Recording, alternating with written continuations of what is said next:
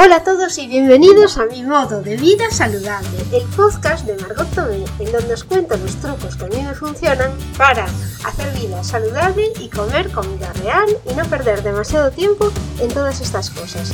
Compro alimentos que están en todos los supermercados sin complicarme mucho la vida, tampoco ando buscando productos orgánicos ni ecológicos, no, compro en la carnicería, en la pescadería, en las verduras y las frutas y todo comida real y cocinado de una manera muy sencilla.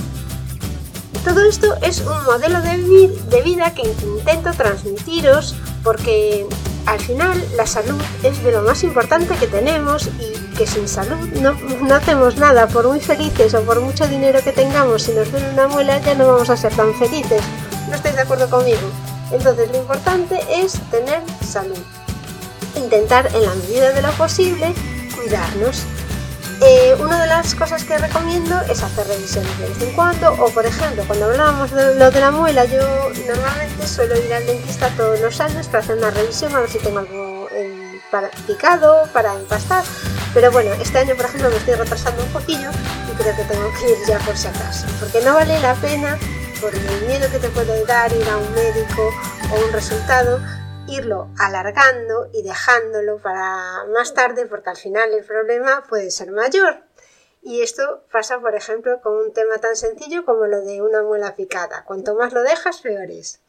Bueno, estoy, además, quería contaros, he dejado la dieta cetogénica, pero bueno, mi, comida está, aún así me lo estoy planteando porque me quedan todavía aguacates por ahí y, a lo mejor vuelvo a coger la, dieta otra vez cetogénica, no lo sé, estoy pensándolo porque ah, hoy, por ejemplo, la eché de menos. Bueno, hoy de todas formas quería cambiar un poco el rollo de lo que cuento en el podcast y quería contaros que este podcast surge eh, porque me apetece compartir mi experiencia de lo que a mí me funciona, de lo que me ayuda a sentirme mejor y porque además lo estoy utilizando un poco como plataforma de, de formación.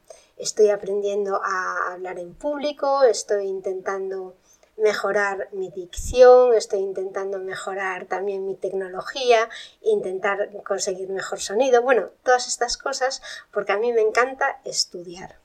Ya.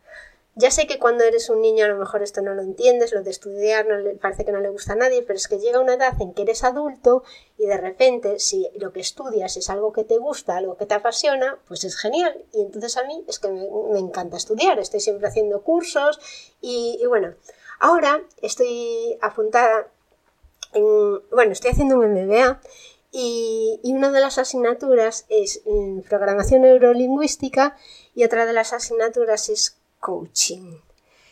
Bueno, pues no os podéis imaginar estas dos asignaturas lo que me están ayudando y lo que están cambiando mi forma de, ser. Están ayudando a que mi modo de vida sea mucho mejor. De verdad que me están ayudando un montón.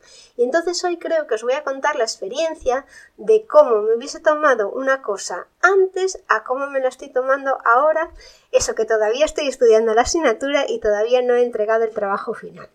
Pero bueno, mirad lo que me ha pasado hoy, que es digno de contar. Resulta que mi hijo está a punto de pasar a, bachiller en un colegio que tengo tres hijos, que la primera ya ha hecho bachiller este año, está en segundo, la pequeña está en primaria y el segundo que está en cuarto de la ESO tendría que pasar a bachiller. Nos llegan los papeles de, de matriculación o de avisar que el niño continúa en el colegio y nos dicen que hasta el 15 de mayo tenemos plazo para entregarlos. Con lo cual, nosotros que somos unos padres tranquilos, nos lo tomamos con calma, el plazo está ahí, pues ya está, no hay problema. Bueno, pues hoy por la mañana nos llama, hoy por la mañana, quiero decir 2 de abril, nos llaman del colegio diciendo, nos llama nuestro hijo ya alarmándonos, que, que, ya se acaban las plazas, que no quedan plazas y que si queremos plaza en el colegio que tenemos que entregar los papeles inmediatamente. Por supuesto, para mí, en un colegio que va a ser privado, porque el bachiller es privado en este colegio, no me, no me alertó lo más mínimo. O sea, si me quieres bien y si no me quieres, pues también me voy a otro. O sea, me es igual.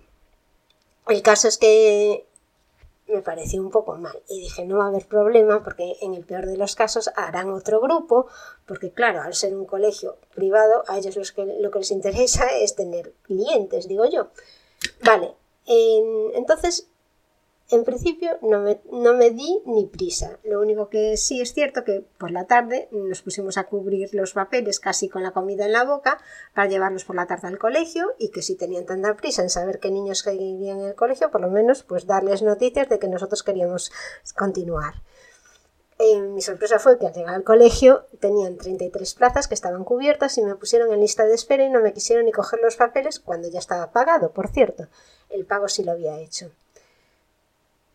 Entonces, mi modo de vida saludable y mi aplicación de la programación neurolingüística y el coaching en esta situación ha sido, ¿qué haría yo antes de haber estudiado programación neurolingüística, coaching y todos estos métodos de mindfulness? Pues me hubiese cogido un rebote de tres pares de narices hubiese dicho unas cuantas cosas a la pobre señora que estaba allí en secretaría cogiendo los papeles y que no me los quiso coger, bueno, que era el cabeza de turco del momento, y en otro, si yo hubiese estado en otra etapa de mi vida, pues le hubiese dicho que no me parecía bien, que teniendo un plazo, que no cogiesen a mi hijo, que lleva desde que tiene tres años, bueno, perdón, mi hijo entró con dos años en el colegio, en fin, que esta era la reacción normal que puede tener cualquier persona pero yo no. Yo no porque estoy estudiando programación neurolingüística y además he aprendido una frase muy interesante que quiero compartir con vosotros. No te quejes, jamás te quejes. De una situación en la que ves que puedes quejarte, no te quejes, búscale solución. Y eso es lo que hice yo. Me enfoqué interiormente para buscar una solución. ¿Se acaba el mundo por esto? Para nada hay miles de colegios privados que van a querer que mi hijo estudie allí, porque además da la casualidad de que mi hijo es muy buen estudiante. Y entonces, ¿me va a preocupar a mí este tema? No. Al que le va a preocupar un poco es a mi hijo, que a lo mejor tiene que hacer nuevos amigos.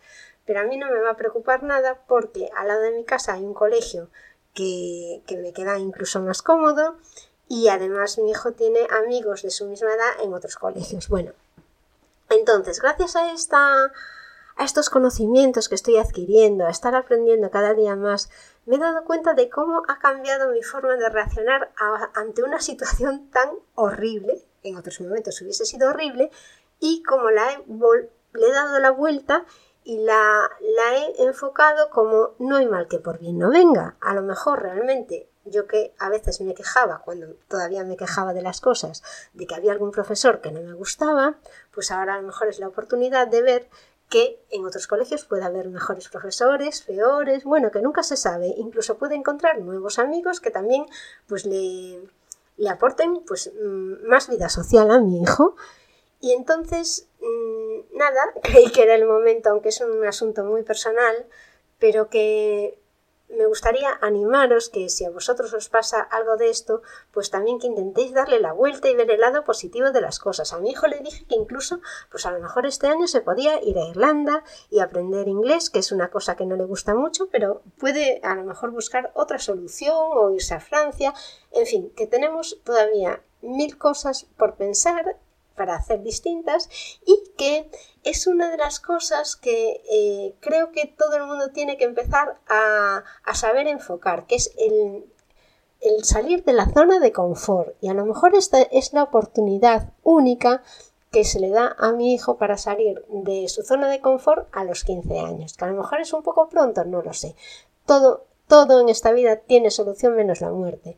Entonces, este, esta chorrada tan chorrada a muchos padres nos resulta en determinados momentos por no saber enfocarla nos resulta horrorosa. Pues no, a mí ahora mismo no, me parece pues una oportunidad, una manera de apreciar lo que tienes, porque imagínate que ahora lo cogen en el colegio porque hacen dos grupos, pues genial, ¿no?